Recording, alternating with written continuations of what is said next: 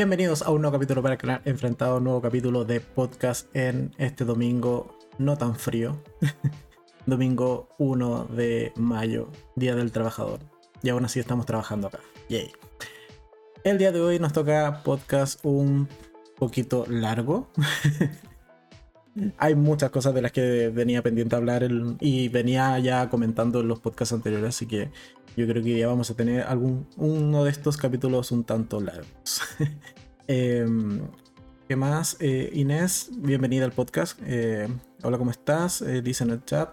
que sea un buen podcast. Muchas gracias. Esperemos que sea un buen podcast y no tengamos inconvenientes técnicos como en algunas otras ocasiones. Pero bueno, entonces hoy día tenemos podcast número 42, capítulo 682 del canal. Ya vamos llegando casi a los 700 videos. Como pasa el tiempo. Básicamente, ¿de qué vamos a hablar hoy día? Tenemos en la primera sección, como siempre, vamos a comentar el resumen semanal, es decir, qué cosas pasaron por el canal en la última semana de abril, que es ya lo próximo que se viene la siguiente semana. Vamos a hablar del capítulo 6 de Halo, vamos a hablar del capítulo 5 de Moon Knight, que ha causado bastante revuelo, porque es un capítulo, por decirlo menos, diferente. Y también vamos a hablar del capítulo 8 de Tokyo Vice. Pero adicional, vamos a tener, eso sería entonces la tercera sección, porque vamos a tener una segunda sección que no la tocamos hace rato, o sea, hace ya varios podcasts que no venimos teniendo tres secciones. Y en la segunda sección como lo prometido es deuda, y deuda que ya se me venía acumulando hace varios podcasts, vamos a hablar de qué tal me pareció la segunda temporada de Westworld. Que la terminé de hecho el domingo pasado, porque pensé que me quedaban más capítulos, de hecho lo mencioné en el podcast, creí que me quedaban unos 3 o 4, y en realidad era una temporada mucho más corta, entonces la terminé esa misma noche y bueno, hoy día entonces vamos a comentar qué tal me pareció la segunda temporada de Westworld. Así que eso es el capítulo o esa es la programación del capítulo del día de hoy. Eh, vamos a seguir saludando. ¿Qué tal Luis? Bienvenido. Eh, muchas gracias. Yo también espero que sea un buen podcast. Entonces, si la voz nos acompaña y todo sale bien, ese, como ya he mencionado, esa debiese ser la coordinación o la programación del podcast del día de hoy. Entonces, sin más dilación, porque esto va a salir largo, vámonos con el resumen semanal. Y para eso, eh, como viene ya siendo en los podcasts anteriores, vamos a cambiar de vista para quienes estén viendo este directo en YouTube o viendo este podcast directamente en YouTube. Eh, vamos a pasar a la vista de imágenes, de ilustraciones, porque eh, creo que si no, no recuerdan o no visualizan algunas eh, series o películas que se comentan en la primera sección, quizás la ayuda visual ayuda. Entonces, lo dije dos veces. Pero bueno. El punto es que, vamos, eh, no me enrollo más, comenzamos. Día lunes. El lunes pasado, en este resumen semanal, comencé o eh, traje al canal una review respecto a la segunda temporada de Pacific Rim The Black, que es la serie animada que tiene Netflix en particular de la franquicia de Pacific Rim o Titanes del Pacífico que no me esperaba realmente que saliera segunda temporada. Estuvo muy entretenida, me la pasé bastante bien el fin de semana pasado viéndola. Eh, me sirvió al menos de distracción. Y el punto particular que tiene esta segunda temporada, porque también recordar que en esta segunda en esta sección aquí ya comentamos con más spoilers respecto a, a estos videos que salen en la semana. Si lo quieren ver sin spoilers, bueno, para eso siempre están los enlaces abajo en la descripción. Eh, algo que me llamó la atención de Pacific Rim eh, de Black, la segunda parte, o la segunda temporada, es que expandieron mucho el mundo. O sea, a ver, desde la primera temporada ya veíamos que eh, se iban a ir por un lado quizás más de incursionar las distintas variantes de kaijus, ¿ok? Pero en la segunda temporada, o más bien al final de la primera, aparecían unas mujeres, o bueno, en la segunda se comprueba que son mujeres, pero aprecian unas siluetas eh, encapuchadas un tanto extrañas y que al parecer daba la impresión de que podían o estaban detrás de cierto control de los kaiju. Principal, la principal trama de la segunda temporada de Pacific Rim es precisamente eso, que están estas mujeres que no me acuerdo, tenían un nombre, bueno, no me acuerdo las damas de kaiju, no, no me acuerdo cómo se llamaban pero estaban estas chicas que al final de cuentas sí eh, tenían este control sobre los kaiju. Y no solo sobre pequeños, sino también sobre kaijus grandes que ciertamente expanden mucho el universo de Pacific Rims. Sobre todo porque ya no es solo robots peleando con estos monstruos que aparecen desde esta eh, fisura interdimensional, sino que también tenemos ahora a seres humanos que, o híbridos incluso, que manejan o tienen un cierto control sobre estas criaturas. Así que me gustó la expansión que tuvo el universo en la segunda, la segunda temporada de Pacific Rims de Black. Y en general es una, serie que me, me, gusta.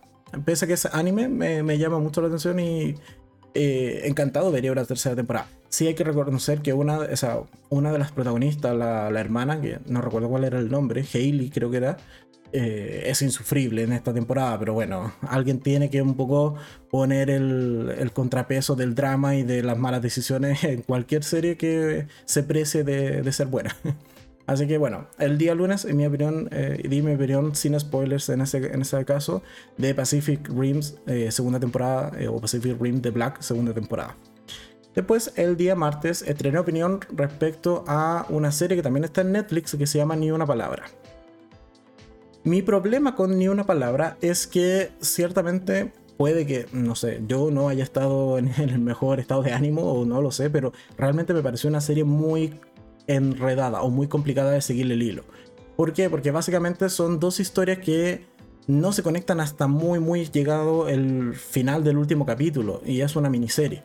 Básicamente por un lado tenemos la desaparición de un chico que es hijo de la protagonista que es esta chica que aparece en la portada de, esta serie, que bueno, desaparece y un poco gran parte de la trama es investigar por qué ha desaparecido. Y que además es justo o es misterioso que haya desaparecido dado que eh, se le empieza como a inculpar de la muerte de un compañero de clase.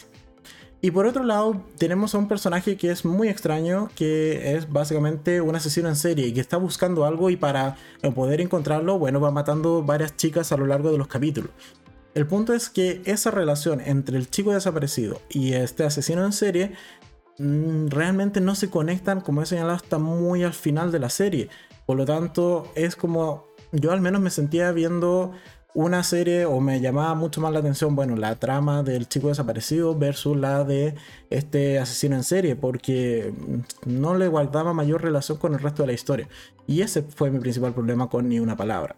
Así que una serie que está en Netflix, que al menos a mí mm, me costó seguirla y no me terminó de gustar. Creo que el montaje o cómo está contada la historia no es del todo mi agrado. Así que eh, por eso no se llevó tan buena calificación en el gatómetro esta semana. Después, el día miércoles, estrené opinión respecto a Hairstopper, que era el, infaltable de la semana. O sea, era la semana de donde se tenía que hablar de Hairstopper. Eh, me gustó muchísimo la serie, creo que está bastante bien hecha, es muchísimo, muchísimo, muchísimo mejor que eh, Jóvenes Altezas, que va casi de la misma temática, solo que aquí los dos chicos tienen la misma situación económica y no uno es un príncipe y el otro, bueno, chico pobre. Pero sí va de la temática de una relación o del conocimiento, de ir conociendo la sexualidad en estos chicos que son adolescentes en torno a los 15 años. Y que finalmente se van a terminar enamorando y formando una relación. En general creo que la serie está bastante bien, es muy bella serie.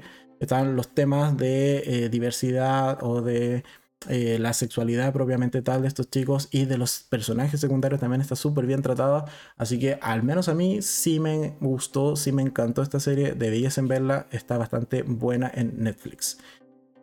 Em, ¿Qué más? Después el día jueves estrené opinión respecto a las dos temporadas, la 1 y la 2 de Muñeca Rusa. Porque temporadas cortitas, o sea, son capítulos cortitos, son de media hora. Entonces me di la maratón de las dos temporadas. Y en resumen, me gustó mucho más la primera que la segunda temporada. ¿Por qué me gustó la primera? Porque es muy igual a la temática de Feliz Día de tu Muerte, que es esta película donde la chica constantemente muere y después revive el día de su cumpleaños. La primera temporada de Muñeca Rusa es exactamente lo mismo. Ella constantemente va a morir varias veces, más de 10 veces en la temporada 1, eh, muere y revive, bueno, justo cuando está empezando la fiesta de su cumpleaños. Y además, a lo largo de la temporada, uno va a conocer a un chico que le pasa exactamente lo mismo. Bueno, solo que no es el cumpleaños de él, pero sí están conectados y ambos van a ir muriendo muchas veces. Es una primera temporada muy entretenida, con una comedia muy ácida y muy negra. Pero la segunda temporada se fueron por un carril que no me lo esperaba y ciertamente no me terminó de gustar. Porque mezclan una suerte de viaje en el tiempo que rompe muchas reglas respecto a lo visto en la primera temporada. Por lo tanto, casi que parece una temporada independiente y no está al mismo nivel. Además que es bastante complicada de seguir porque constantemente se va eh, haciendo trampas, por así decirlo, la temporada. O va rompiendo ciertas reglas que eh, al menos a mí no me gusta. Sobre todo cuando se trata de temática viaje en el tiempo, creo que las reglas son súper importantes o si no, se rompe mucha de la verosimilitud de la serie. Y eso me pasaba constantemente con la segunda temporada de Muñeca Rusa. La primera es muy entretenida, la recomiendo totalmente. La segunda... Bueno, uno la ve bajo su propio riesgo, pero al menos a mí no me gustó tanto la segunda temporada de Muñeca Rusa. Después, el día eh, viernes, como lo prometí en el podcast anterior, traje mi opinión y opinión barra resumen de 365 días parte 2 o aquel día. Esta película nefasta que está en Netflix que todavía no me entiendo, o sea, no me explico por qué existe, pero bueno, está allí en Netflix y eh, algo curioso que me pasó con esta película es que varios canales que sigo de, también de la temática similar, de reviews, opiniones, etc.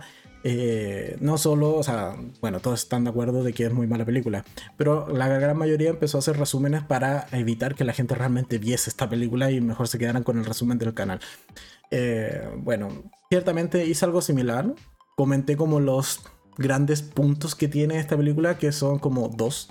Eh, uno es que es más corta que la primera y la otra es que la muy entre comillas trama está más o menos como en los últimos 10 minutos y siendo generoso de la película porque todo el resto es un sinsentido y demasiadas escenas eh, con contenido sexual que no aporta absolutamente nada a la trama de la película si es que se le quiere encontrar trama porque como he señalado hasta eso cuesta. O sea, en general es una mala película, es incluso peor que la primera, diría.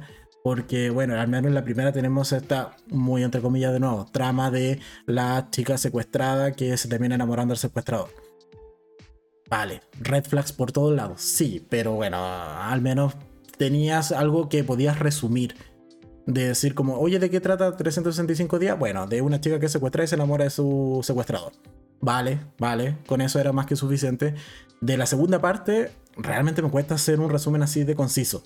Es como, mira, se van a casar, eh, se casan y tienen la luna de miel, después ella cree que lo engañó y se separan. Y ella se va con el jardinero. Gracias.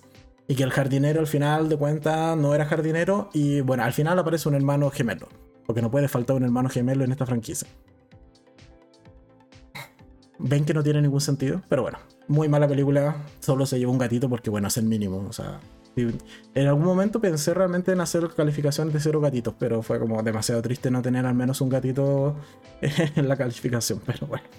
Eh, sin duda, esta película se lo merecería, como matar cinco, cinco gatitos y convertirlos en fantasmitas. En fin, mala película, no vale la pena bueno, son libres de verla, pero es malita, es muy mala 365 eh, días aquel día. Lo, más triste de esto es que es muy probable que igual tengamos la tercera parte, pero bueno, ahí la estaremos comentando en un año más o dos años más y diciendo, sí, la tercera es muy mala también. pero bueno. Y después finalmente tuvimos el día sábado, es decir, ayer, el resumen mensual con las tres grandes películas, tres grandes series. Películas me costó, lo reconozco y lo reconocí en ese video porque, bueno, películas tampoco es que estuvieran muy buenas durante abril. Así que ahí tuve que rascar un poquito para llegar a tres recomendaciones.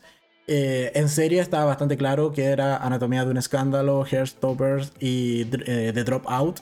The Dropout que por lo demás las estuvimos siguiendo acá en el podcast semana a semana. Así que en series no había duda. Y la peor élite, sí, totalmente. es muy mala eh, la quinta temporada de élite. Lo dije en ese video, también se llevó mala calificación. Pero bueno, en general, al día de ayer está el resumen mensual. Duró poquito, lo hice bastante rápido, son como 10 minutos si mal no recuerdo. Ya no son esos resúmenes mensuales de casi 18 minutos, 20 minutos, como fueron en aquellos tiempos. Ahora trato de hacerlos más concisos. Y bueno, eso con el resumen semanal. ¿Qué se viene la próxima semana? De momento ya tengo grabado tres videos y subidos y programados, así que pueden ir al canal y marcar el recordatorio para que Netflix, para que YouTube les avise cuando se publican, aunque es a las 8 de la noche hora de Chile. El día de mañana, lunes, eh, opinión respecto a eh, Yakamos eh, S245, que es una serie que está en Netflix, serie turca, que es una serie spin-off de eh, El Camino de la Noche. Creo que así se llamaba. Sí, El Camino de la Noche. O Into the Night, que es esta serie donde está este avión que no puede parar de volar durante la noche porque, bueno, el sol algo le pasó y está matando a la gente. Entonces el, avión se tenía que mantener constantemente volando de noche. Bueno, esta serie es del mismo universo, de hecho está conectada con Into the Night y eh, es la... Un poco lo que viene a explicar esta serie es qué pasó eh, durante todo el tiempo que ya ha transcurrido en las dos temporadas de Into the Night con el submarino que aparece precisamente al final de la segunda temporada de Into the Night. Y es más, esta serie también termina precisamente con esa conexión directa con, en este caso, Into the Night. Así que una serie que yo no tenía la mayor idea de que estaba eh, relacionada. De hecho, cuando empecé a verla, eh, fue que me di cuenta, fue como, oye, yo esta trama de que el sol está matando gente, yo ya la he visto antes. Así que googleé un poco por aquí, un poco por allá, y sí, me di cuenta de que efectivamente es un spin-off. Y bueno, ahí está en Netflix, que para que no pase desapercibida, si es que quieren eh, aumentar en este caso la, eh, el canon o el lord de, en este caso, Into the Night, que es esta serie que ya les he mencionado de El avioncito que viaja de noche, que también está en Netflix. Así que ahora tenemos ya tres series, o sea, tres temporadas de en torno a la misma historia. Después, el día martes se estrena opinión respecto a eh, Asalto en la Casa de Moneda, que es una película que está en Netflix, se estrenó hace poquito, que debiese llamarse más bien Asalto al Banco de España, pero bueno, y las referencias con la casa de papel son evidentes en esta película. Pero en general es eso. Es un grupo que quiere robar el Banco de España. Y nos vamos a encontrar con cosas muy similares, muy vistas ya en la casa de papel, como que la bóveda se inunda, que eh, hay que sortear, o sea, sortear una serie de trampas y cosas eh, que, son, que hacen complicado finalmente el atraco. Pero en general es eso, una película de atraco en donde quieren robar en este caso el Banco de España. Está en Netflix, El asalto de la Casa Moneda, y el día martes estrenó mi opinión completa respecto a qué tal me pareció esa película. Y el día miércoles, que es la última que tengo este, ya estrenado y publicado en el, en el canal, es El asedio de Silverstone, que es una película que también está en Netflix, es una película sudafricana, que básicamente cuenta la historia de eh, un chico que toma rehén a un banco y eh, dentro de las cosas que, o dentro de sus demandas, está que liberen a Nelson Mandela de la prisión. Así que es una película basada en hechos reales, está bastante buena y está en Netflix el asedio de Silverstone y el miércoles estreno opinión respecto a ella. En los comentarios Inés dice, ayer vi Asalto a la Casa de la Moneda. ¿Y qué tal? ¿Qué tal te pareció? Eh, ¿Te gustó o no te gustó? Yo creo que sí, porque es muy parecida a la Casa de Papel. O al menos la tercera, cuarta y quinta temporada de La Casa de Papel. Entonces, eso con lo que ya tengo programado y visto. ¿Qué se espera para el resto de los días? El jueves probablemente, y aquí ya empiezo como los supuestos, debiese estrenar video de respecto a Moon Knight. ¿Por qué? Porque esta semana se acaba. Son, van a ser solo seis capítulos y esta semana se estrena el sexto y último capítulo de la primera temporada de Moon Knight. Así que es probable que el jueves esté eh, mi opinión en el canal. Y si no, quizás la cambio con lo que tengo pensado hacer el viernes, que es en este caso mi opinión respecto a Doctor Strange. Que ya tengo, eh, también se estrena esta semana en cine y ya tengo entrada, o sea, tengo la preventa de eh, para el cine, o sea, sí, la preventa del cine, que es el miércoles, si no me equivoco. De hecho, me había olvidado totalmente que se estrena esta semana, pero el punto es que ya tengo la entrada y la voy a ver a tiempo como para hacerle video durante la semana. Así que esa eh, sería como el resto de la programación. El sábado o en alguno de estos días, es decir, jueves, viernes o sábado, también debiese estrenar opinión respecto a una película que está en Amazon, que no me recuerdo el nombre, pero es con la Maite Perroni. Así que también debiese ser eso más o menos completar el resto de semana. hay un par de series que se estrenaron en Netflix, sí, pero no me llaman del todo la atención, así que eh, de momento completaría la semana más bien con películas, más que con series.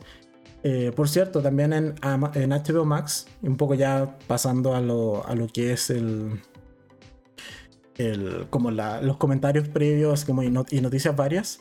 Eh, en Amazon, o sea, en Amazon, en HBO Max ya se estrenó la segunda temporada con dos capítulos iniciales de eh, Made for Love o Hecha para el Amor, que es esta serie de ciencia ficción con la chica que le implantan un chip o un controlador, un vigilante en, su cerebro que eh, por parte de su pareja para poder ver, escuchar, sentir, oler y, y sentir como el tacto. Bueno, en realidad no, ese no tanto. Pero sí controlar los cuatro sentidos de esta chica mientras la mantiene eh, recluida Eh, a veces contra su voluntad en su casa de alta tecnología. Ya en el canal hay opinión respecto a la primera temporada. La segunda ya se estrenó en HBO Max, como he señalado, pero solo con dos capítulos, así que van a ser capítulos semanales. Pero es probable que esa me espera que se termine de estrenar para verla de maratón y traerla al canal. No creo que sea realmente una serie para hacerle seguimiento semana a semana. Además, esta semana se estrenó video eh, sinopsis de La Casa de Papel de Corea, versión coreana, y tenemos cambio de máscara. Mm, creo que no es del todo mi agrado la nueva máscara, pero bueno, habrá que ver la serie, yo creo, al final del día, para determinar si realmente va a estar al nivel o no de lo que fue la Casa de Papel. Yo creo que lo que más voy a extrañar de la Casa de Papel de Corea es a Tamayo porque los insultos y las puteadas de Tamayo son memorables. O sea, era algo que realmente me gustaba mucho de la Casa de Papel.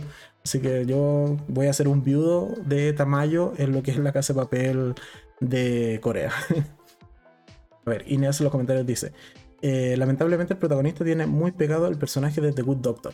Sí, correcto. El protagonista de Asalto en la Casa de la Moneda es el mismo actor de The Good Doctor. Y me pasa lo mismo. o sea, sin haber visto de hecho la serie, solo con lo que sé de, de, qué va la serie de Good Doctor o el... ¿Cómo se llama esto? haber visto algunos trailers, promociones, etc. Me recordaba mucho a ese personaje, el, que hace el, actor en este caso en la película del asalto a la Casa de la Moneda. Así que sí, concuerdo con, con Inés de que eh, tiene demasiado pegado el, personaje de, de Good Doctor. Y además Inés dice, me estaba poniendo al día con algunas películas que recomendaste. Vi Muerte en el Nilo y al parecer no le gustó. mi problema con Muerte en el Nilo, ya como ha pasado bastante tiempo y no, no es spoiler, creo que se estrenó en... ¿Dónde se estrenó Muerte en el Nilo? En Star, me parece. Si mal no recuerdo. No me acuerdo si es en Star o en HBO. En una de esas dos plataformas se estrenó Muerte en el Nilo. Eh, mi problema con eso, que no lo comenté en su momento, o sea, en el video de, de mi review, señalo que tengo un problema con, con una pista. Y es que hay en realidad tres disparos. Y cuando tú ves la película, inicialmente eh, solo se escucha uno. E intencionalmente se escucha solo uno. Porque si al inicio de la película te, ya te dijesen que hay tres disparos, la, la, el resto de la película o descifrar el, quién es el culpable es muy muy fácil. Entonces, en ese sentido, que la película haya sido tan tramposa, a mí no me pareció porque estaba realmente muy atento a intentar descubrir quién era el culpable, pero que, hayan ocultado esa información deliberadamente porque si no el caso se resolvía muy rápido, a mí no me pareció del todo correcto. ¿Qué más? Inés dice, para nosotros los viejos en Netflix se estrena Ultraman, creo que es animada, esa serie es de los años 70. Sí, creo que vi la promoción de que se estrenaba Ultraman, pero Bienvenido sea Netflix. Yo probablemente no la vea. Eh, ¿Qué más? Luis dice: ¿Cuándo se estrena la casa de papel de Corea? Eh, creo que no hay fecha todavía. Todavía está en producción. Así que o es a finales de año o quizás se pase para el 2023. Pero creo que no tiene fecha de estreno de momento. O al menos que yo me acuerde. O me acuerdo de haber visto que tuviese fecha de estreno. Así que eso. Entonces, señores, con esto damos por terminada la primera sección del podcast del día de hoy. Vamos a volver a cambiar la vista porque ahora nos vamos de lleno a la segunda sección que eh, para cumplir lo prometido eh, que es deuda. y en este caso vamos entonces a comenzar a hablar de la segunda temporada de Westworld. Eh, a ver, a ver, a ver. Nati dice: Hola, eh, The First Lady en Paramount eh, lleva dos capítulos. Recomendado. Sí, me suena. Creo que la, la, tengo como en el radar, pero probablemente la vea completa cuando ya se haya estrenado, la vea en maratón. Porque ya sigo demasiadas series. O sea, para mi gusto, sigo demasiadas series en, en formato semanal. Entonces, eh, eso me, me desequilibra. Porque me gasto tiempo de que podría estar viendo en otras series o maratoneando otras series. Así que eh, sí, me, llama la atención de First Lady, así que la voy a. La tengo anotada, pero probablemente la vea cuando ya se haya terminado de estrenar o cuando esté por finalizar. Cuando falte como el último capítulo, ahí quizás me dé la maratón y vea esa semana el último capítulo. Entonces, dijimos que el día de hoy vamos a hablar entonces de la segunda temporada de Westworld. A ver. A ver. Es mejor, ya vamos a ir a la polémica tiro, de, de inmediato. ¿Es mejor temporada que la primera? No, no, realmente no es mejor temporada que la primera. Si tuviese que elegir, sí, me quedo con, eh, sin lugar a dudas con la primera temporada. Creo que los conceptos que se abordan en la primera temporada de Westworld eran más profundos, en primer lugar. En cambio, la segunda ah, tiene muchas trampas, muchas trampas de cara al espectador que hace que al menos yo la haya disfrutado menos si bien me gusta todo lo que pasa, tiene igual arcos bastante potentes. Hay un capítulo que es maravilloso, que de ahí lo vamos a comentar. Pero en general, creo que los primeros capítulos de esta segunda temporada de Westworld se hacen muchas trampas. En primer lugar, porque ya no puedes determinar eh, a ciencia cierta si em, el personaje que estás viendo es realmente un anfitrión o no. O es un huésped. ¿Ok? ¿Por qué? Porque eso precisamente es parte de lo que se rompe hacia el final de la primera temporada e inicio incluso de la segunda. Eh, también tenemos el tema del libre albedrío, que es decir que ahora los, eh, los huéspedes pueden eh, ciertamente matar. O sea, era una de las reglas que se se mantuvo bastante estricta durante toda la primera temporada. Se rompe hacia el final cuando vemos la muerte de Ford y a manos de Dolores. Entonces, después ya de eso quedan todos liberados a simplemente matar y volver esto mucho más real. Y lo tercero, que es precisamente lo que comenta Nadie en, en el, en el, en el chat, es que la primera temporada de Westworld está muchísimo más centrada en Dolores. O sea, Dolores es el personaje principal de toda la primera temporada. Y claro, tiene este juego, este pequeño, pequeño gran plot twist en donde al final nos dábamos cuenta de que siempre estuvimos viendo, o la mayoría de los capítulos estuvimos viendo a una Dolores en el pasado y no a Dolores del presente. Y ese fue un poco el, juego que tiene la primera temporada con la cronología, con la temporalidad. El problema que tiene la segunda temporada es que el personaje que realmente mueve la trama, o el, que diría, en mi opinión, que es el personaje principal de toda la segunda temporada, es Bernard. Bernard, que por lo demás eh, fue, o sea, él se intentó suicidar, más que intentarse, se suicidó en la primera temporada después de enterarse de que en realidad él, él era un androide más y no era realmente una persona. Y que por lo demás era una réplica de en este caso el amigo de, Ford con quienes planearon hacer todo el, parque de The Westworld. Entonces, claro, Bernard se pega un tiro, queda dañado y eso hace que tengamos a un personaje que es muy, muy poco confiable para narrarnos la historia de esta segunda temporada. Y eso nos lleva a que tenemos muchísimos enredos temporales como eh, o mucho juego con la cronología, como dicen a ti, que a momentos yo me hallaba más preocupado de intentar descubrir si estábamos en el presente, en el pasado, o en un pasado cercano, o en un futuro cercano. Entonces eh, me, hallé muchas veces cuestionándome más esto que el resto de la trama, siendo que en realidad no era del todo eh, el foco, creo, de la segunda temporada. ¿Por qué? Porque la segunda temporada, o sea, tiene un gran paradigma, que, o sea, dos grandes paradigmas. Uno que es la evolución de los anfitriones y es que pueden llegar a ser mejor que sus eh, creadores o sobrepasar a su creador, que en este caso son los humanos. Y por otro lado, el juego del el libre albedrío. Porque también se plantea esto de, oye, si los androides creen tener libre albedrío, ¿es porque realmente lo tienen o es porque es parte del código que en algún momento se les programó? Entonces, eso nos lleva a ciertos dilemas y ciertos paradigmas durante la temporada, pero que está complicado de seguir, sobre todo porque no tenemos un narrador confiable como lo es Bernard en los inicios de la temporada, porque claro, después en algún momento eh, él sí lo, repara, o sea, y más o menos podemos confiar un poco más en la temporalidad de Bernard, pero incluso eh, vemos que comienza a tener alucinaciones, siendo que es un androide, pero comienza a tener alucinaciones.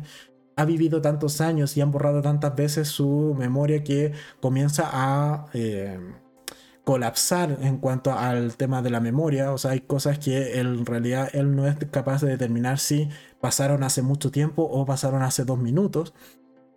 Entonces, Ah, uno de los problemas que tengo con la segunda temporada es precisamente eso, que la historia está contada desde el punto de vista de Bernard. Ahora, vámonos por personaje. A ver, partamos por la que fue la gran protagonista, uno de mis personajes favoritos de la temporada, de la serie en general, que es Dolores. ¿Me agrada lo que hacen con Dolores? Sí, porque al final de cuentas tenemos a unos Dolores totalmente desatada y que un poco quiere plantar la revolución y quiere un, un poco, un poco y mucho ponerle término a su creador, final de cuentas. Parte de su, del darse cuenta de su propia existencia es también ponerle término a su creador. Entonces, el personaje Dolores me gusta. Me gusta, que esa, me gusta lo que hace con ella, lo que hacen con ella, me gusta haberla visto en el pasado. O sea, en esta segunda temporada, por ejemplo, vemos que los anfitriones no siempre estuvieron en el parque, sino que también iban como a exhibiciones, a reuniones, salían del parque, eran utilizados en otras actividades. Entonces, Dolores, siendo que siempre ha recordado, eh, ella realmente sabía de la existencia de un mundo fuera del parque. Entonces, eso es algo que me gusta. algo que no me esperaba, eso sí, es que haya sido precisamente Dolores como eh, quien haya finalmente entrenado y recreado a Bernard. Entonces, ese punto no me lo esperaba. Me gustó también que al final de cuentas la creación sea capaz de crear, por así decirlo, a su, eh, eh, en este caso, Dolores, que sea capaz de crear también otros androides como en este caso Bernard, que es imagen y semejanza de una persona. Durante la temporada también está este tema de la tienen una palabra que lo llaman, que es como la fidelidad. Eso. qué tan fieles a una persona pueden puede llegar a ser el algoritmo. Qué tan real, puede, qué tan fidedigno puede llegar a ser el algoritmo. Creo que ese punto también es importante porque qué tanto es eh, prueba y error, aprendizaje o qué tanto estas inteligencias artificiales pueden recrear cómo se comportan las personas, cuáles van a ser sus decisiones. Veíamos en la segunda temporada que muchos de estos experimentos fallaron sobre todo con, em, con el fundador de Delos, que vemos que en un principio está... Eh, eh, ¿Cómo se llamaba? Williams. Williams, Wills, no. El, bueno, el, hombre de negro. Eh, vemos que estaba muy muy joven y después, bueno, han pasado los años, él sí ha envejecido y todavía sigue sin poder tener 100% fidelidad respecto a cómo reaccionaría eh, una persona real en este caso versus eh, lo que te plantea el algoritmo que, han ido que ha ido evolucionando. Así que en términos generales me gusta la segunda temporada por los temas que aborda, pero de que tiene fallos en la narrativa, sí, quizás eh, lo más recomendable hubiese sido o seguir con Dolores en gran parte de la temporada como personaje más central o más principal, o incluso con Maeve, que creo que me pasa con Maeve que le dieron mucha importancia en la primera temporada, sobre todo de la mitad hacia adelante, porque es un poco el, primer androide que es capaz de despertar por sí mismo, que no sea Dolores. Y en cambio en la segunda temporada le dan un power up importante, o sea, es capaz de controlar a otros anfitriones con su mente. Y es algo que nunca antes se había visto y que tampoco, al menos en esta segunda temporada, se termina de explicar por qué. Pero así como la, la, ascienden, en algún minuto se la cargan completamente. O sea, es un personaje que iba creciendo mucho, llegó a ser muy, muy poderoso. Incluso diría al punto de llegar a rivalizar con Dolores y se la cargan. O sea, después termina en una camilla eh, eh, toda eh, mutilada principalmente por los humanos. Aunque sí, ya tiene su arco, pequeño arco de, de, triunfo hacia el final, de un poco de venganza también. Pero lo que hacen con Maeve no lo encontré mucho sentido. O sea, ¿para qué a un personaje lo haces tan poderoso si después te lo vas a cargar? O sea, ¿qué no, querías? ¿Romper el, equilibrio de fuerzas dentro de la serie? Entonces para eso no lo vuelves tan poderoso. Entonces era algo que me, que me molestaba en particular con Mev. ¿Qué más pasa con ciertos personajes? Eh, bueno, Bernard. Igual me gusta Bernard. Bernard es tiernito. Eh, aunque mate gente, Bernard sigue siendo un personaje bastante adorable. Eh, el Teddy, por ejemplo, Teddy es un insufrible en toda la temporada, hasta que eh, Dolores no lo arregla o le cambia la configuración y un poco lo libera de las ataduras morales. Creo que Teddy era un personaje que se merecía liberar, liberación de, programación. Y que se lo hayan cargado, o más bien que él se haya suicidado porque, bueno, no logró del todo asimilar este cambio. Ya, entendible, pero bueno, para personajes así, bueno, mejor no los mejoramos. ¿Qué más tenemos? Eh, de otros personajes, a ver, para comentar. Eh, Clementine. Ya, mi problema con Clementine es que sin mayor explicación y de una manera súper aleatoria, súper random, le dan más o menos la misma habilidad de Maeve, pero esta vez implantada por los humanos y que genera todo el caos que vemos casi ya al final de la temporada cuando ella simplemente genera esto. Es un ente que genera caos para hacer que los anfitriones se maten entre sí. Mm, me parece un poco forzado. Es un poco, mira, la serie se te está yendo de las manos, necesitamos un reset. Necesitamos un personaje que sea capaz de resetear todo esto. Y bueno, usemos la habilidad, el superpoder que le dimos a Maeve para pasárselo a otro personaje y que un poco resete la, la revuelta o la rebelión que, que, se está dando con el resto de los androides. Así que eh, me parece un poquito forzado lo que hicieron con Clementine. No, además que ni siquiera tiene desarrollo de personaje. O sea, ya sí, está bien, es un androide. Tampoco es que tenga que tener mucha trama y mucho drama. Pero el resto de los androides sí tienen mucha trama y mucho drama. Entonces, algo hay que darle un poco a Clementine, creo yo. ¿Qué más tenemos? Eh, Allá, ah, el, elefante en la habitación.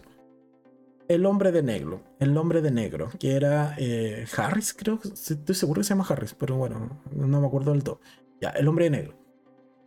Eh, ¿Qué decir? Es un gran personaje el que tiene esta serie, eh, Ed Harris. Em, lo hace muy bien. me gusta cómo al final de cuentas en esta segunda temporada, a ver, ya. Primero por lo que no me gusta es que hayan dejado totalmente de lado su búsqueda del laberinto, que fue el eje central de la primera temporada. Pero bueno, ya. Lo, lo dejo pasar, dado que en esta segunda entrega le dan toda esta suerte de eh, búsqueda más bien interior. O sea, es un personaje que tiene que o que de hecho de, sus propias palabras, ha pasado tanto tiempo en Westworld que un poco ya le cuesta distinguir la realidad, en qué cosas son reales y qué cosas no. Es más, se termina cargando la hija, porque cree que es un anfitrión. Entonces, eso hace que el personaje realmente me, me guste muchísimo, o cuando comienza incluso a automutilarse por... Eh, por ver si realmente tiene cables o no y si que ha sido reemplazado o no por un androide. O sea, ese personaje es muy potente. Lo que no me gustó es que después de haber recibido tantos tiros y estar agonizando, en las siguientes escenas aparece más limpio, con el gorro, o sea, con el sombrero negro infaltable y recuperado. ¿Por qué? ¿Quién lo hizo? Eh, no se explica mucho. Por ahí puedes intuir quién lo haya, que lo haya sanado, pero si no se muestra en pantalla, puede incluso llegar a parecer más bien un error. Y es algo que a mí no me gustó que no me lo hayan mostrado. Eh, porque realmente está agonizando, o sea, recibió muchos tiros y lo dejan, lo dan ahí casi, o sea, lo dejan allí dado por muerto prácticamente. Pero después lo vemos que Eh, mala hierba nunca muere, así que ahí él probablemente vuelve en una tercera temporada. No la he visto, pero eh, asumiría que vuelve, vuelve en una tercera temporada porque es de los puntos fuertes que tiene. Ford. De hecho, yo le preguntaba en, la, en el podcast donde hablamos de la primera temporada. Si después de la muerte de Ford lo íbamos a volver a ver. Por allí me comentaron, eh, creo que fue Nati en, el chat, que sí lo, lo, volveríamos a ver. Y reconozco que una vez que aparece nuevamente Ford en la temporada, el nivel se siente que sube.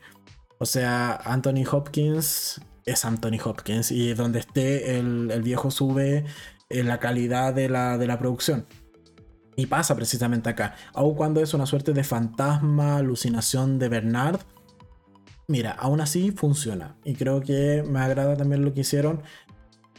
Aun cuando se puede llegar a sentir como que venía un poco a salvar la calidad de la serie, pero, pero lo salva. Al menos cumple su rol. Ok, ¿qué más pasa en esta segunda temporada? Tenemos la gran invasión a... Me corrí, del centro. Ahí tenemos la gran invasión a la mesa o a la a la parte de operaciones de, de Delos y del parque de, Westworld. Eh, me gusta, o sea, creo que hay un capítulo que, que es como el 4, el 3 o 4, o quizás 5, que esto está mucho más centrado en esto, en la invasión que hay por parte de los androides a toda la parte operativa del parque, que está muy entretenida. O sea, es un poco la venganza de todos estos androides que han muerto muchas veces a, eh, contra sus creadores. Así que fueron, de los momentos que más disfruté de, la temporada, lo reconozco. Eh, ¿Qué más tenemos importante en esta segunda temporada? Lo de la nueva realidad, esta realidad o esta suerte de realidad alternativa o digital. No me termina de convencer, lo reconozco. Me gusta mucho más el plan de Dolores de no es que no carguemos nuestras mentes en la nube y vivamos todos felices sin, sufrir nuevamente, sino que carguémonos el mundo de los humanos, el mundo real. Eso me gusta mucho más de... Eh, me gusta, o sea, me, me, tiro más por la línea de Dolores que por la línea de todos quienes cruzan a, esta suerte de mundo virtual o cargan su data en, en este mundo virtual. Eh, no, ellos no, no, me, no me llaman la atención. Creo que me parece incluso una mala solución.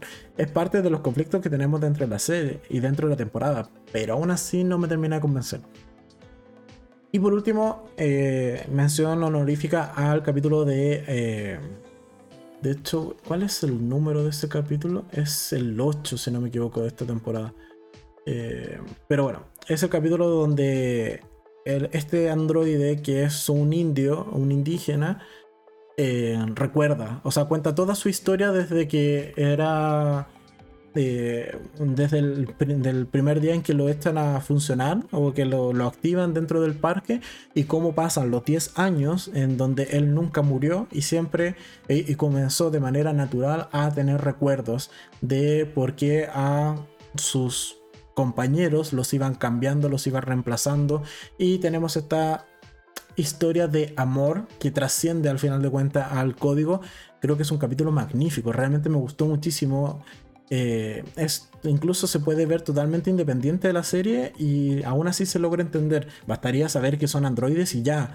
Y creo que el capítulo está muy bien hecho, es, es emotivo, realmente no, derramé una lágrima, pero estuve a punto. Es muy emotivo esto de, eh, incluso cuando, por ejemplo, este androide es capaz de suicidarse porque sabe que de esa forma va a ser reemplazado o va a, va a entrar al otro mundo que, como lo llama él dentro de su, de su concepto de, de universo, va a entrar a este otro mundo que es el de los humanos, el tras bambalina del parque, el área de operaciones, para poder allí encontrar a su, a su ser, esa, a su chica, a su amada. Es una historia preciosa y realmente me gustó mucho ese capítulo. Eh, creo que es uno de los mejores capítulos. Además es muy filosófico, da para reflexionar muchísimo. Eh, insisto, creo que es uno de los mejores capítulos de la temporada. este capítulo que si mal no recuerdo es el 7 u 8, pero eh, vale totalmente la pena la temporada casi que por ese capítulo. Al menos a mí me encantó realmente todo lo que uno puede desprender de ese personaje. En términos generales, ¿me gustó la segunda temporada o no? Sí, me gustó la segunda temporada. Me gusta más la primera. Creo que tiene conceptos más sólidos. La segunda tiene muchas trampas, eh, juegan muchísimo e incluso a, nivel de volver a casi inentendible ciertas, ciertas historias. Eh, con la cronología principalmente, con las temporalidades, con un personaje o con un narrador, que en este caso es Bernard, que no es del todo confiable y eso hace bastante eh, confusa los primeros capítulos de la temporada. Entonces, de hecho, habiéndola ya terminado la segunda temporada, hay cosas que todavía no sé si ocurrieron antes o después, o si simplemente no ocurrieron. Ah, con eso te digo todo, en cuanto a lo que nos iban mostrando principalmente de Bernard. Tengo muchas dudas de qué cosas realmente ocurrieron y qué cosas no respecto a lo que él intentaba o eh, eh, pocamente podía recordar. Vale. Eh, vale, Nati dice y dice que la buscó por todos lados, menos en el otro mundo y se suicida. Sí, es que ese es el punto que, o sea, son 10 años de búsqueda, bueno ya, no 10 años, diríamos, no sé, unos 8 o 9 años de búsqueda, en donde recorrió realmente todo el parque de Westworld e incluso llegó a lugares donde eh, después vemos que en el final de temporada que está como la puerta final de donde está la eh, ¿Cómo le llamaban? ¿El arca? No, no era el arca, era la, como la refinería, no, pero era este sector donde precisamente se almacenaban la cuna, ¿no? No es la cuna, porque la cuna está en, la montaña. Pero es este sector donde finalmente se guardan los respaldos de, los anfitriones. O sea, es un tipo que realmente lo buscó por cielos, mar y tierra, literalmente. Y cuando dice como ya, ya fue, o sea, no, no me queda nada más donde buscar solo me queda ir al otro mundo y eso implica suicidarse, bueno, él eh, muy pancho lo hace. Entonces, brutal, brutal ese capítulo. Es el capítulo 8. Gracias, Nati. Es eh, sí. Y la chica es Kohana. Muchas gracias, Nati. Pero sí, sabía que era como 7 u 8. Eh, confirmado que es el 8. Muy, muy buen capítulo. Y después de eso, bueno, ya viene el final de temporada donde intentan armarnos un poco el puzzle de qué cosas eran reales y qué cosas no de Bernard, pero creo que algunas cosas todavía quedan sin responder, al menos habiendo terminado la segunda temporada. Pero en general, sí, sí, igual me gustó la, serie, me voy a seguir viendo la tercera. Eh, así que quizás en un mes más por allí eh, estaremos comentando acá en el podcast la tercera y así ya tenemos toda la previa a que se estrene este año la cuarta temporada. ahí vamos a poder ir al día y la cuarta la vamos comentando semana a semana o al menos ese es el plan inicial.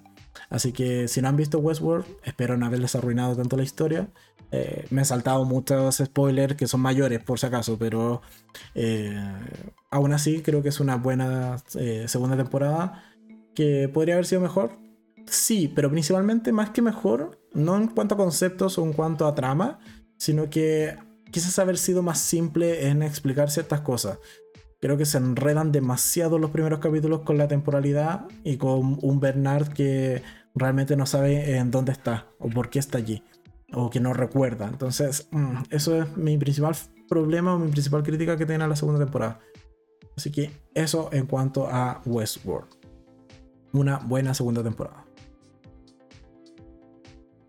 Y vale, entonces, dicho esto, vámonos a la siguiente sección que es ya comentar estas series que venimos siguiendo semana a semana, en particular Tokyo Vice, Halo y Moon Knight. Y como es tradición también, o como ya viene siendo habitual, vamos a comenzar en este caso con Tokyo Vice. En su capítulo número 8. Y ahora es cuando en el chat me dicen como no, en realidad se estrenó 8 y 9. Yo estoy seguro que era solo 8. Por favor me confirman, pero estoy seguro que no se estrenaron más. De hecho, revisé. Recuerdo haber revisado de que no me quedaran pendientes ayer. Dicho eso, vamos a hablar entonces del capítulo 8 de Tokyo Vice, que se estrenó esta semana. Y en teoría debiesen entonces quedar solo dos capítulos para el final de temporada, que realmente no me acuerdo si se van a estrenar en conjunto o no. Voy a revisar rápido y... acá no tenemos info. Vale. Entonces, pero sí debiesen faltar al menos dos capítulos, porque todavía, y ahí un poco lo que ya hemos comentado en otros podcasts, todavía no pasa la escena que vimos al inicio de la serie, cuando veíamos a, en este caso, a, eh, a Jake junto con, em, ¿cómo se llama este personaje? Con Tosawa. oyendo o asistiendo a esta. Inés me confirma que es solo el capítulo 8. Gracias, Inés. Entonces, todavía no ocurre esa escena y de nuevo me pasó que en el capítulo 8 vemos que Jake recibe una golpiza. Precisamente eh, por un enviado de Tosawa para que un poco asustarlo y que no se, no se le meta en sus negocios.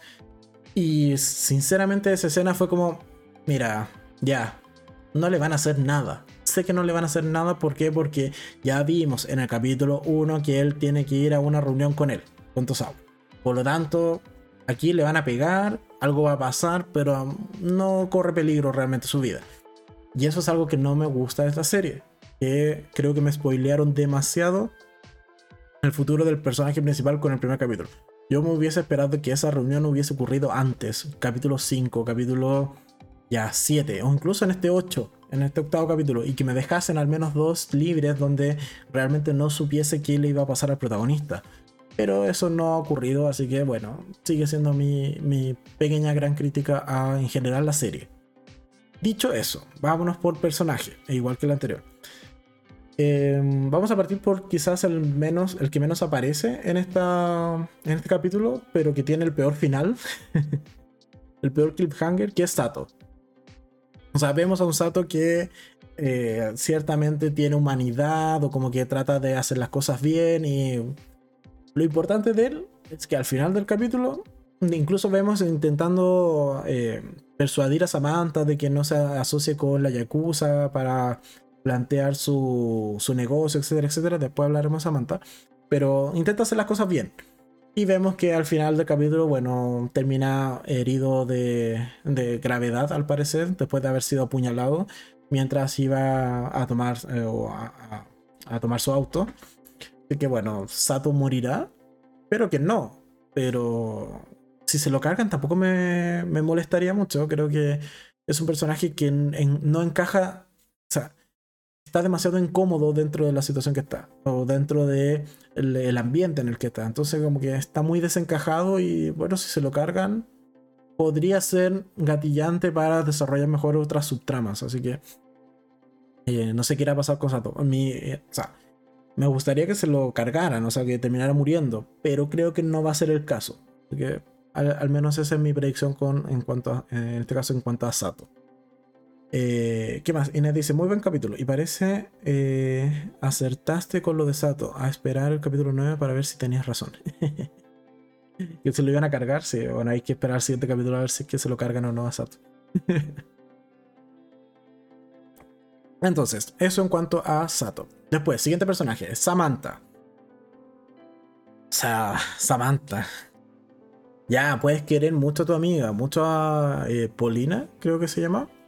Eh, estoy buscando el nombre, por acá no me aparece, pero sí creo que era Polina.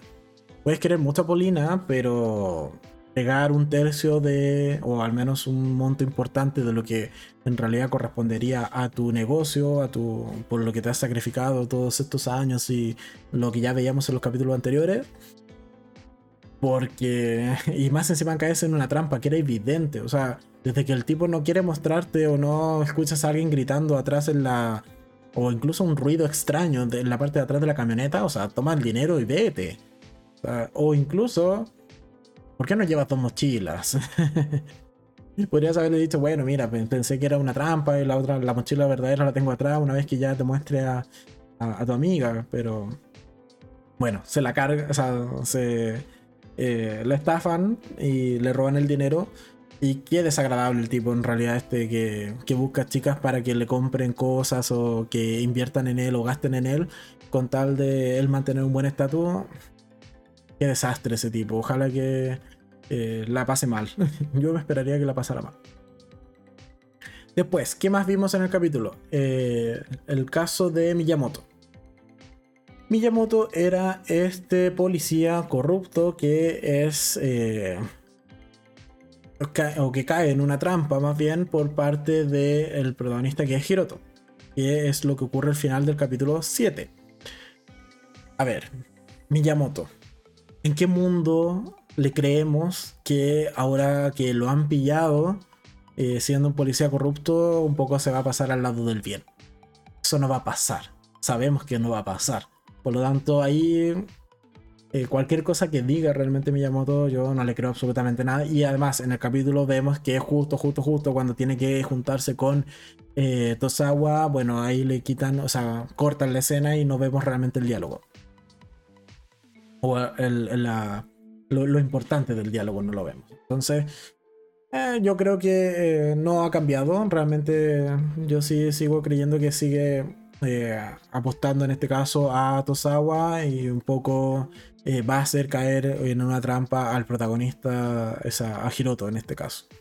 Y finalmente, otra cosa importante que pasa en el capítulo es que ya por un lado veíamos la golpiza que le dieron a Jake, pero también vemos que eh, Hiroto, y un poco por esto digo que Miyamoto, que no, yo al menos nunca confío realmente en él, eh, Hiroto cae en una trampa precisamente con Tosawa, en donde le amenazan a la familia, vemos que lo dejan un poco contra la espada de la pared. Y que haya recibido al final del capítulo a Jake con eh, pese a todo lo que ya le ha pasado, que se rompieron las confianzas, etc., me hace pensar de que está cabreado por lo bajo y lo que quiere es vengarse. Y eso me llevaría a que tenga más sentido la escena inicial que vimos a, en el principio de la temporada. Pero de nuevo, espero que pase en el capítulo 9 y no pase en el último, porque si no, no vamos a tener realmente una sorpresa. O sea, a lo más, ya, si soy eh, si soy poco exigente, ya, que inicie el capítulo 10 con la misma escena del primer capítulo. Pero no más allá de eso, porque quiero tener un poco de emoción al final de la temporada. si realmente llego hasta el final sabiendo que Jake no le va a pasar absolutamente nada, me va a decepcionar muchísimo, realmente, ese final de temporada. Así que por ahora Tokyo Vice se mantiene bien. Tenemos eh, eh, un par de avances en ciertas tramas y subtramas. Habrá que ver el siguiente capítulo qué va a pasar finalmente con Samantha, si eh, va a cerrar o no el negocio con la Yakuza, qué va a pasar con Sato, si va a morir o no, si Miyamoto finalmente se confirma que efectivamente sí ha traicionado a Hiroto y evidentemente qué va a pasar con el dúo protagónico, si van a poder eh, jugarle una pasada de vuelta, en este caso a Tosawa, o eh, van a salir trasquilados. no lo sé, pero bueno, eso es un poco lo que nos queda por ver en los dos capítulos que van faltando de Tokyo Vice. Un buen capítulo de semanal, pero tampoco de los mejores. Creo que lo que me, me, está pasando con esta serie es que se está manteniendo a un buen nivel, pero, pero eso, no, no, no me está sorprendiendo.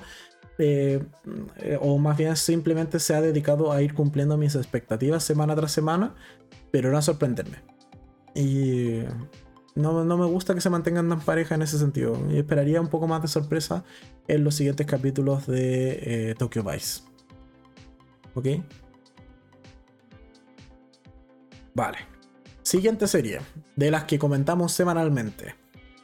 Halo en su capítulo número 6.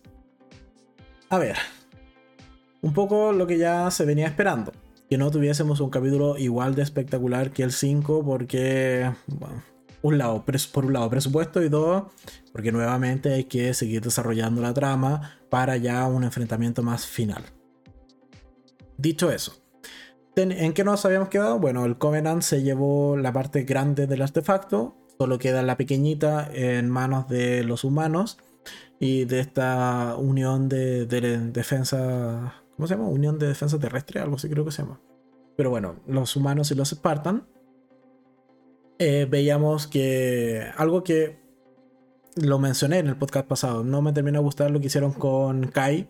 Bueno, en, esta, en este capítulo, en este nuevo capítulo, vemos que Kai está totalmente herida eh, al parecer le van a volver a colocar la píldora para que no sienta dolor o no tenga emociones porque está sufriendo. Vemos que quedó muy, muy gravemente herida después del enfrentamiento con el Covenant, así que eh, quizás volvamos a ver una Kai eh, sumisa. Dicho eso, tenemos entonces la gran trama o subtrama de, esta, de este capítulo es, diría dos principalmente. Uno es el destierro de de la doctora eh, Halsey. Sí, Halsey. Porque, bueno, se la jugaron. O sea, le, jugaron la, mala pasada. Le dijeron como, sí, mira, te culpamos. Aquí necesitamos un culpable y bueno, vas a ser tú, así que adiós muy buena, entrega todas tus cosas y el laboratorio pasa a ser de tu hija. Bueno, de la doctora Miranda, pero sabemos que sabemos por el capítulo anterior que es tu hija. Vamos a leer los comentarios. Dice Inés, eh, lo mejor de este capítulo eh, no apareció la, la chica, o sea, la china, sí. Eh, no aparece Juan, sí, también lo iba a mencionar, es lo mejor del capítulo. ¿Qué más? Luis dice, a pesar de todo, encontré un muy buen capítulo. Sí, sigue siendo un buen capítulo. Yo no he dicho lo contrario, a mí igual me gustó. que, no, que no tengamos enfrentamiento, no tengamos disparo en todos los capítulos, eso no quita que los capítulos sean buenos. Un poco también lo que pasa con Moon Knight, que vamos a comentar en un ratito más. Pero ¿Por qué? Porque, bueno, hemos descubierto nuevas cosas, eh, nuevos misterios se van resolviendo y eso igual es producente para la serie. Eh, ¿Y qué más Inés dice? El destierro entre comillas. Sí, y ahí va, voy a retomar ese tema. Porque claro, destierro entre comillas porque eh, ella un poco asumía que Cortana iba a ser capaz de hackearse a sí misma y de todas formas lograr tener comunicación fuera de la base con Halsey, cosa que vemos que sí ocurre. Así que sí, está muy, muy entre comillas fuera del juego, pero en realidad sabemos que Halsey sigue controlando todo lo que pase con el artefacto. Así que por ese lado, bien, bien jugado. Después tenemos el tema del artefacto. A ver, tenemos este hecho, o sea, lo importante que pasa es que ya tenemos las primeras interacciones entre, en este caso, Master Chief y Maki tenemos a una Maki que habla muy bien para haber pasado toda su vida, o sea, habla muy bien inglés en este caso, para haber pasado toda su vida junto con el Covenant. Así que aplaudo a, Maki que no, no, ha perdido, o sea, ni siquiera tiene acento. le, sale, le sale todo perfecto. Así que ya, bien, bien por Maki.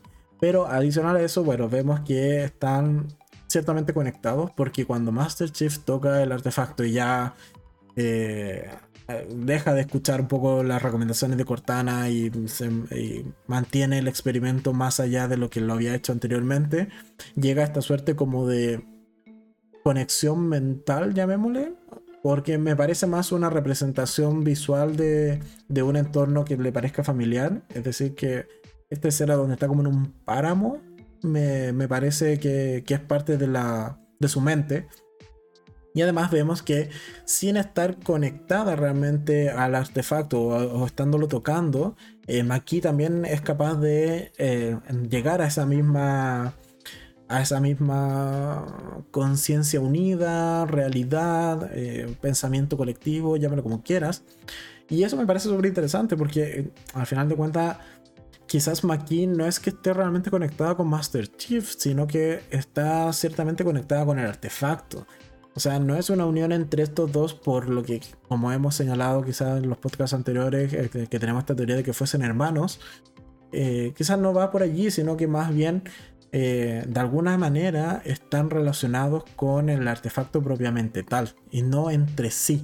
Así que eso igual me, me genera dudas, pero esperemos que las vayan resolviendo en los siguientes capítulos. Eh, ¿Qué más? Inés dice, ¿cuál es la conexión entre... Ah, justo lo que estamos comentando. ¿Cuál es la conexión entre Master Chief y la bendecida? Eh, quedé en shock, quedé plop, con la imagen final de los dos. Eh, sí, yo creo que es eso, que de hecho yo me esperaba que eh, Miranda, como es mucho más meticulosa y tiquismiqui con, con cómo hacen los experimentos, yo me esperaba que quizás hiciesen o activasen el artefacto con la sangre de Maki. O sea, como con siendo 100% un experimento controlado. Pero no fue el caso. Y cuando vemos que realmente están siendo conectados ambos, mm, por lo bajo me llamó la atención. Ahora bien, si, ¿qué puede pasar? ¿O qué creo que puede pasar en los siguientes capítulos? Que dado que tienen esta conexión mucho más potente, eh, porque, a ver, creo que parte de que Master Chief haya logrado sobrevivir a mantener la conexión tanto tiempo con el artefacto, veamos que en algún punto sus signos vitales se disparan, pero después se normalizan, creo que es precisamente porque está compartiendo, por así decirlo, esa descarga de energía o esa descarga de información que le aporta el artefacto precisamente con Maki por estar muy cerca de ella. Porque claro, no están ambos tocando el artefacto, pero sí están en el mismo complejo, en el mismo edificio, por lo menos. No así como en los capítulos anteriores donde cada uno estaba en, su lado de la galaxia, básicamente. Entonces, eh, lo que me esperaría en los siguientes capítulos es que esta conexión, que al parecer fue mucho más potente y liberó mucha más energía, evidentemente debe mandar algún tipo de señal al resto del Covenant. Y probablemente sí veamos un final de temporada donde el Covenant de plano llegue a invadir este planeta central donde están todas las fuerzas de eh, los humanos.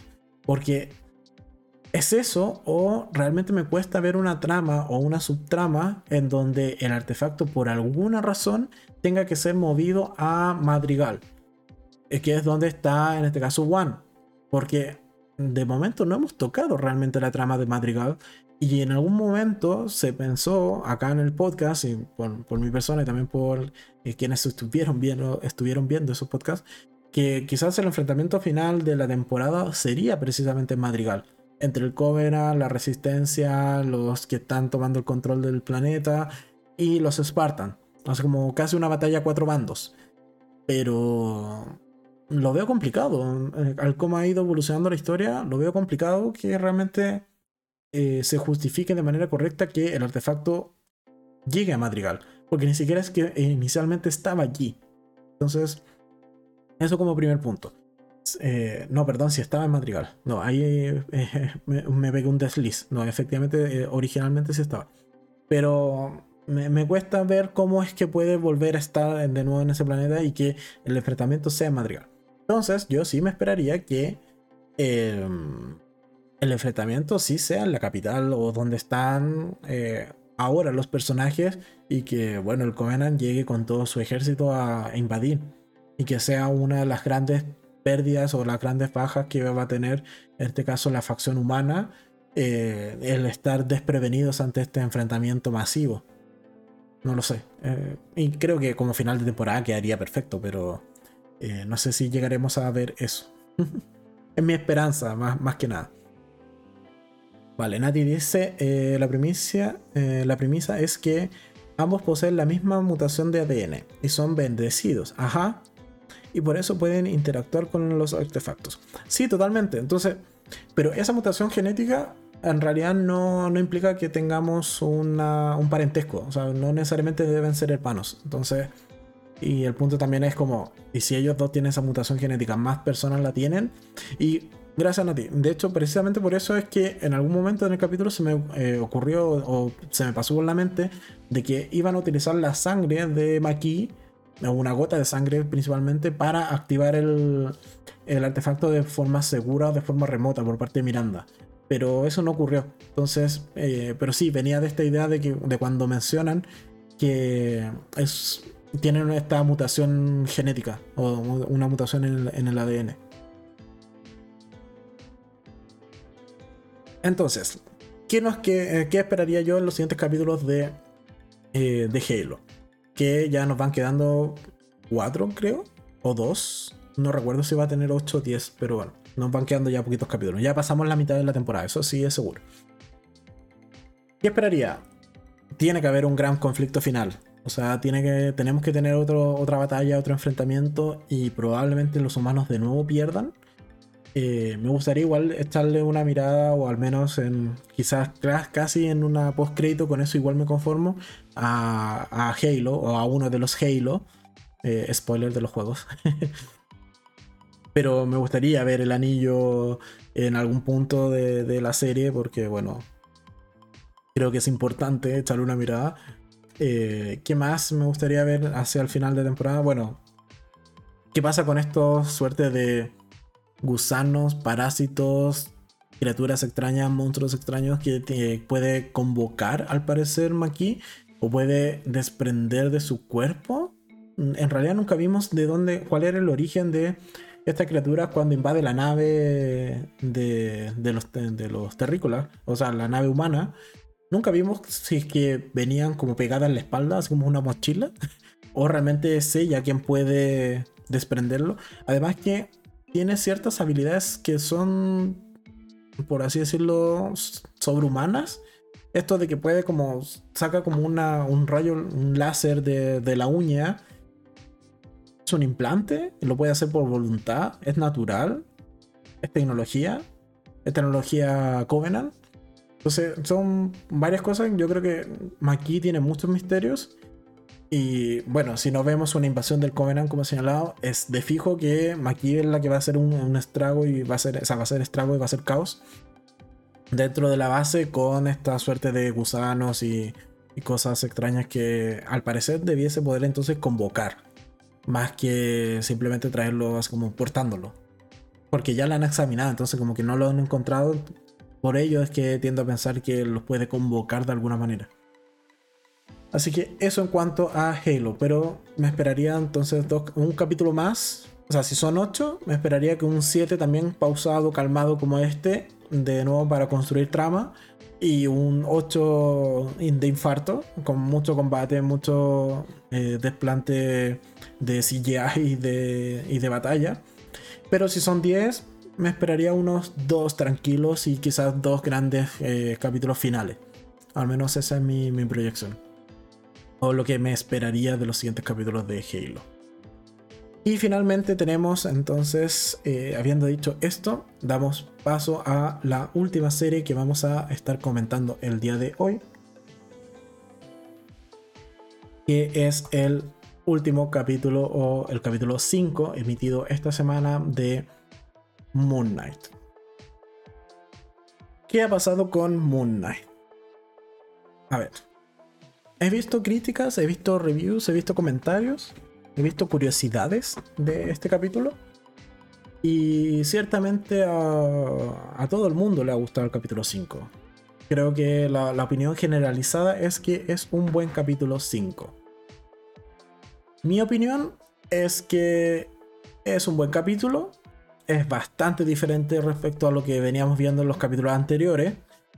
Pero hay partes que me gustaron muchísimo el capítulo y hay partes que no me gustaron para nada. Creo que igual en términos generales, o sea, si lo tengo que poner como en un balance, sí, me gusta el capítulo. Pero soy detractor de varios puntos del, o de varios momentos del capítulo. A ver, entonces, vamos resumiendo. En el capítulo 4, hacia el final del capítulo 4, cuando estaban investigando en la cueva, veíamos que le disparan a Mark y cae muerto. O sea, eso ya está confirmado por el hipopótamo, la hipopótamo que aparece en el capítulo 5. Ella, les confirma que sí están muertos y que están en el purgatorio. O muerto tanto Mark como Steve. El punto es que, eh, vamos a leer los comentarios, dice... Eh, Inés dice, ahora solo escucharé ya que esta serie no me gustó y dejé de verla. O Inés ha abandonado Moon Knight. Pero son solo seis capítulos, podrías darte la maratón la próxima semana. O sea, esta semana que, que inicia mañana. Pero bueno. Entonces, ya, está muerto y todo el capítulo se basa en esta suerte de purgatorio barra eh, la mente de, de Mark Spector y de Steve. Eh, Steve, Steve. Se me olvida la vida de Steve siempre. Ya, pero Steve. Steve Grego, no. Eh, ¿Cuál era la vida de Steve? Ya, Steve Grant, eso, ya, Steve Grant. Em, bueno, entonces gran parte del capítulo se basa en eso, en cómo nosotros como espectadores nos enteramos del pasado, principalmente de Mark, de su niñez, de su infancia, de sus traumas, de cuál fue el origen finalmente de Steve y que es un origen súper duro, súper cruento, o sea, de verdad, ese punto del capítulo está muy bien hecho, muy bien narrado, que es el punto de cuando nos enteramos que finalmente Mark, cuando era un niño, tenía un hermano quien fallece y la madre lo lo culpa finalmente de la muerte de su hermano, siendo un niño, y de allí en más eh, simplemente lo detesta, lo golpea, lo maltrata, etc. Y constantemente lo culpa de la muerte de su hermano. Y es producto de esta eh, mala actitud de su madre, por decirlo de manera súper suave, es que Mark desarrolla esta suerte de eh, personalidad alternativa que sería Steve, que es mucho más eh, condescendiente con su madre, incluso es capaz de entenderla y quererla. Entonces es un momento súper triste en el capítulo, eh, que está muy bien hecho, muy emotivo. Eh, hasta allí el capítulo me llevaba totalmente encantado. Pese a los saltos, pese a la comedia innecesaria que muchas veces eh, estaba allí como para romper un poco la tensión y que no fuese un capítulo tan cargado emocionalmente. Aún así me iba gustando. Lo que no me gustó del capítulo eran todas esas escenas con un CGI muy, muy cutre eh, cuando van como en esta barcaza al juicio de Osiris en esta suerte de purgatorio egipcio todas esas escenas ah, daban un mal rollo, pero daban mal rollo por el CGI. Entonces eh, me sacaban totalmente de la experiencia de lo otro que sí estaba muy bien planteado, muy bien hecho.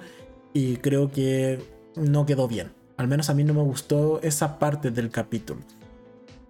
Pero ¿qué, qué se esperaría entonces para el siguiente eh, y final de temporada? Que eh, un poco lo que le dice la hipopótamo, que no me acuerdo el nombre, pero es esta diosa de la fertilidad egipcia eh, fertilidad y familia, que de alguna manera los va a revivir, al parecer, porque bueno, vemos que Mark logra equilibrar la balanza hacia el final del capítulo y llega a este páramo de creo que era. Pero bueno, llega este como paraíso dentro de la mitología egipcia y después de eso asumo que lo irán a revivir de alguna forma, porque también se menciona en el capítulo que eh, hay más almas que están siendo juzgadas antes de tiempo, así que bueno, ahí quizás eh, Mark eh, vuelva a aportar el manto de Moon Knight y un poco vaya a impedir que esto siga ocurriendo y vuelva a equilibrar las, las almas que se están yendo a este, a este juicio en esta realidad o en esta eh, dimensión de los dioses egipcios. Así que en general me esperaría un capítulo ya más, eh, más cargadito a la acción en el capítulo 6.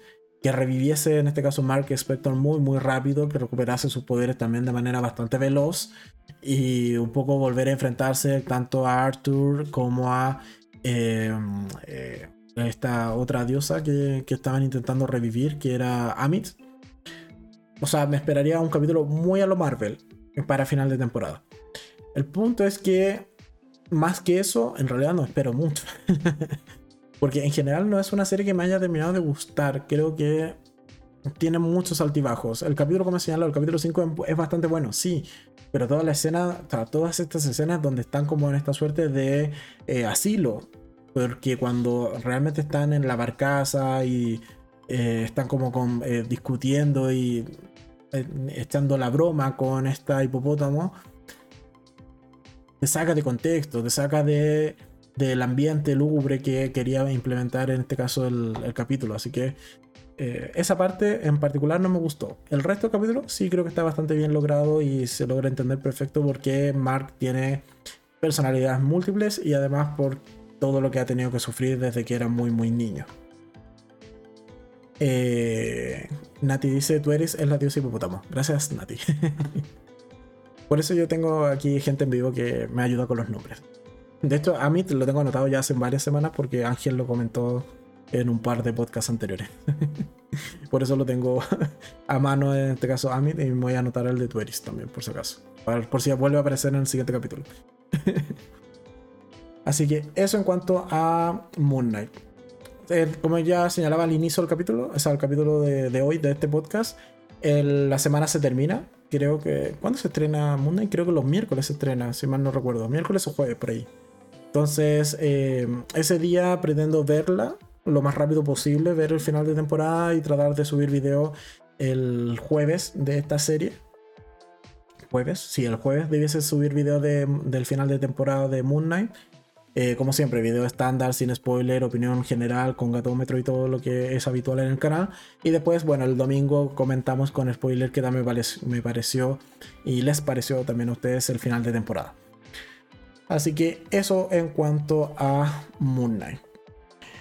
Y con esto ya vamos a ir cerrando el podcast de hoy. Pensé que iba a salir más largo, sobre todo porque, bueno, hablamos de de Westworld, pero no fue el caso. Creo que me, me acorté más en lo que comentamos en los capítulos semanales.